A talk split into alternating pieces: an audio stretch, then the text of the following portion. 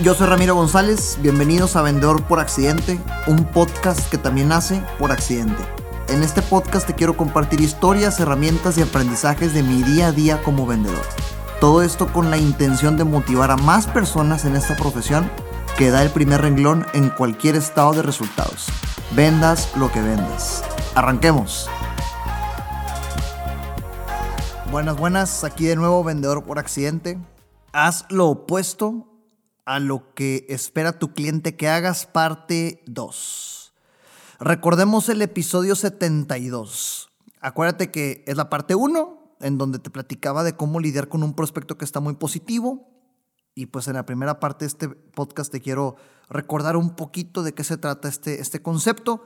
Eh, haz lo opuesto a lo que tu, tu cliente espera que hagas, porque te conté la historia de David, este cliente prospecto que llegó en su momento al centro de entrenamiento cuando vendía yo el entrenamiento en ventas, este, eh, eh, que llegó en su momento muy entusiasmado, muy, muy motivado y con mucha aspiración.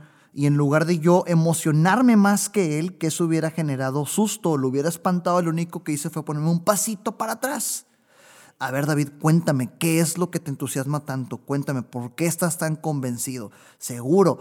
Y la, regla atrás de esto es siempre un pasito atrás de tu prospecto para actuar de manera opuesta a lo que él espera escuchar en el comportamiento de un vendedor y, y por consecuencia se convierta más positivo. Y te dije al terminar este episodio que te quería compartir un escenario para un prospecto neutral y para uno negativo. Entonces, esta parte 2 es para platicarte acerca de los prospectos, neutrales. Hay una analogía atrás de esto. En el libro uh, Never Split the Difference, terminando este podcast te digo el autor de Never Split the Difference, es más de una vez, déjame lo googleo. Never Split, Chris Voss, ya me acordé, Chris Voss. Chris Voss, Christopher Voss con V y. Te habla de Never Split the Difference, es un negociador de, alguna institución policíaca que se dedicaba al tema de los secuestros y en este libro te platica todas sus eh, mejores prácticas para negociar en, ya, ya en la vida real, ¿no? En su chamba. Y cómo esto lo puedes aplicar para negociar en cualquier otra área. Y la analogía que la mezclo mucho con este tema de hacer lo opuesto a lo que tu cliente espera que hagas, habla de que durante la vida estamos cargando con un costal. Eh, eh, eh, un costal que de repente se convierten en dos costales, que de repente en tres costales y cada costal representa una responsabilidad más. Naces y pues tienes que estudiar, sacar buenas calificaciones, recoger tu cuarto, conseguirte una novia, empezar a trabajar, pagar tu carro, pagar seguro, tener familia, tener hijos. Entonces imagínate, mientras más creces, más costales tienes cargando en tu espalda. Entonces cualquier pregunta que te haga una persona dentro de esta analogía, la resistencia a decir que no, es natural porque la analogía dice que contestar que sí a una pregunta hace que cargas un costal con una responsabilidad más que no tenías antes. El ejemplo básico es, imagínate que llegas a casa de un amigo, a casa de una amiga, a casa de tu tía, a casa de tu abuela, de tu papá, de tu mamá, de quien quieras, y te dicen, mijita, mijito, ¿quieres un vaso de agua? ¿Cuál es la naturaleza, la, la respuesta natural a ¿quieres un vaso de agua suponiendo que no te estés muriendo de sed? No, muchas gracias. Ni siquiera lo piensas y en automático ya estás diciendo, no, muchas gracias. Puede ser por temor, por pena, por no comprometer, pero te invita esta, esta analogía de Chris Voss a cambiar la manera en la que haces preguntas. Y una manera en la que puedes empezar a hacer preguntas es, oye compadre, te ves muy bien, tal vez no tengas sed, no quieres un vaso de agua. Y date cuenta de cuántas personas te van a decir más veces sí que no porque estás anteponiendo el no en tu negociación, estás desactivando el no en tu negociación. Y de eso se trata, hacer lo opuesto a lo que espera tu cliente que hagas. Puntualmente hoy te quiero platicar de los prospectos neutrales. En el pasado te hablé, en el 72 te hablé de los prospectos positivos. Ya te, te compartí que existen tres tipos de prospectos, los positivos, los neutrales y los negativos. Ahora quiero compartirte otra enseñanza respecto a este tema. ¿Cuál crees tú que sea el prospecto más peligroso de estos tres. Tenemos al positivo, al neutral y el negativo. ¿Cuál crees tú que sea el prospecto más peligroso? ¿Cuál crees tú que sea el más difícil? ¿Y cuál crees que sea el más fácil? Vamos a darle explicación. Acuérdate que el prospecto positivo es como David, el que llega súper entusiasmado, casi casi parece que ya te va a comprar. El neutral es el que, convénceme. Y el negativo es el que ya te está corriendo y te dice que no es del principio. ¿Cuál crees que sea el peligroso, el difícil, el más fácil? Ahí te va la respuesta que típicamente sorprende. El prospecto más peligroso es el positivo, porque el prospecto positivo es el principal generador de arrogancia vendedora o el que principalmente ocasiona que el vendedor caiga en dar consultoría gratuita, se emocione más y el baile de la compraventa se ejecute y por lo tanto un prospecto positivo hizo que tú te emocionaras más y arruinaste el negocio. Es el más peligroso porque es el más mentiroso también. El prospecto más difícil es el neutral, porque no sabes cómo verlo, no sabes cómo hacer que se mueva de un lado a otro. Y el prospecto más fácil aunque no lo creas, y como Ramiro, que el prospecto más fácil es el negativo. Porque el prospecto negativo, con el prospecto negativo la venta ya está perdida. Ya no hay nada que perder. Cualquier cosa que hagas o te mantiene en la perdición o te mueve a un lugar más positivo. Entonces, la historia de hoy, ya después de este concepto teórico, es de cuando yo la hago de comprador, fíjate, en esta historia yo la hago de comprador como un prospecto neutral, ¿ok? Todo esto se remonta a cuando yo estaba en, en, en la empresa que distribuía plásticos. Eso pasó por ahí del 2011-2012. 2011-2012, yo era el almacenista de esta empresa, encargado, como ya sabes, de como ya te lo he compartido en los primeros podcasts, en los primeros episodios de este podcast, de embarcar, acomodar, empolvarme, volver a embarcar inventarios, acomodar los productos, empolvarme, embarcar y demás. Y había una chica en administración llamada Michelle. A ver, ojalá Michelle esté escuchando esto porque Michelle es parte de esta historia muy graciosa. Este, Michelle, aparte de, dedicarse al tema de administración, facturación y temas de cobranza ahí con, con el equipo. Vendía en ese entonces unos de estos productos que son tipo suplementos alimenticios a través de cadenas multinivel. No me acuerdo la marca, te soy honesto, pero simplemente eran suplementos alimenticios con planes de alimentación y planes de adecuación física para que te pusieras musculoso. Y me acuerdo que en la mañana en la comida, en la tarde, durante el almuerzo, a toda hora estaba platique, platique, platique, platique de todos estos productos de suplemento alimenticio que te ponían súper fuerte. Y por alguna razón Michelle me vio como un posible prospecto y que empiece a intentar venderme un día, por ahí de la hora de los tacos, unas 9 de la mañana.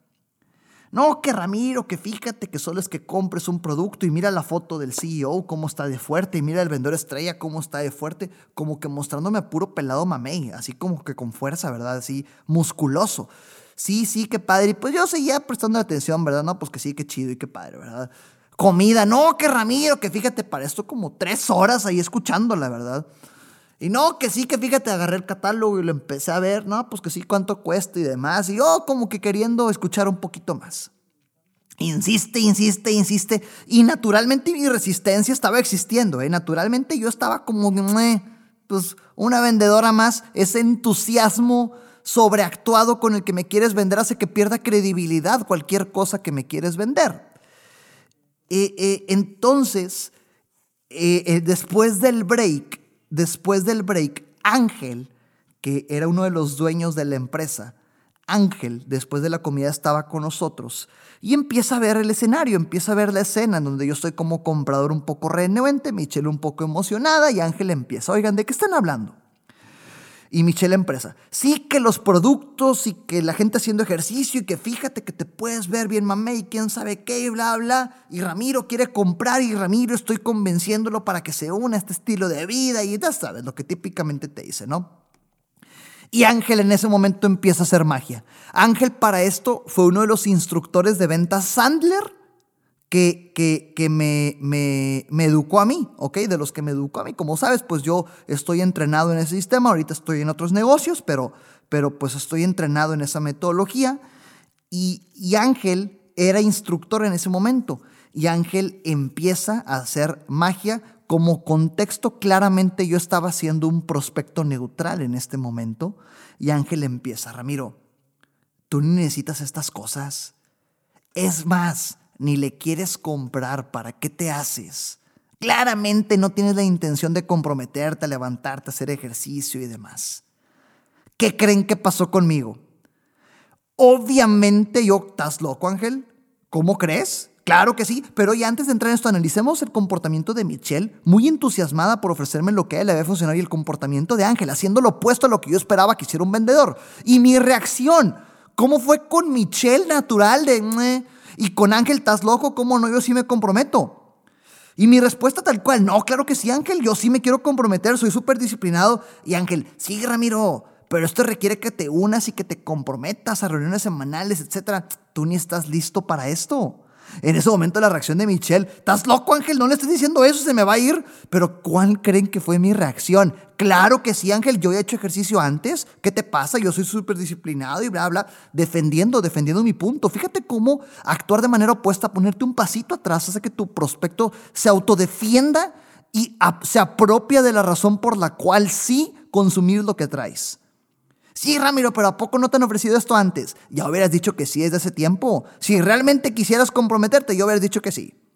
Le arrebato yo el catálogo a Michelle y empiezo a ver los paquetes. ¿Cómo no? Mira, este que es muy barato y nada más con que venda más y demás. Más drama, más todos así. Imagínate tal cual todo. Yo ya estaba justificando lo que iba a hacer para comprar. Y luego, Ángel, ya ves, son 800 pesos mensuales. No pagarías eso, Ramiro. No pagarías eso para demostrar que sí eres disciplinado. En fin, ¿se dan cuenta de todo lo que pasó? ¿Se dan cuenta de todo lo que pasó? todo este tema, yo era claramente un prospecto neutral. Ángel diciéndome que no lo hiciera ocasionó que yo sí quisiera hacerlo. Esto pasa también con tus prospectos y tus clientes. Aquí lo estoy haciendo comprador claramente, pero con tus prospectos y con tus clientes funciona como te dicen, oye, es interesante lo que ofreces. Tal vez hagamos negocio en un futuro. Estamos bien como estamos. No estoy casado con ningún proveedor. ¿Por qué debería comprarte a ti?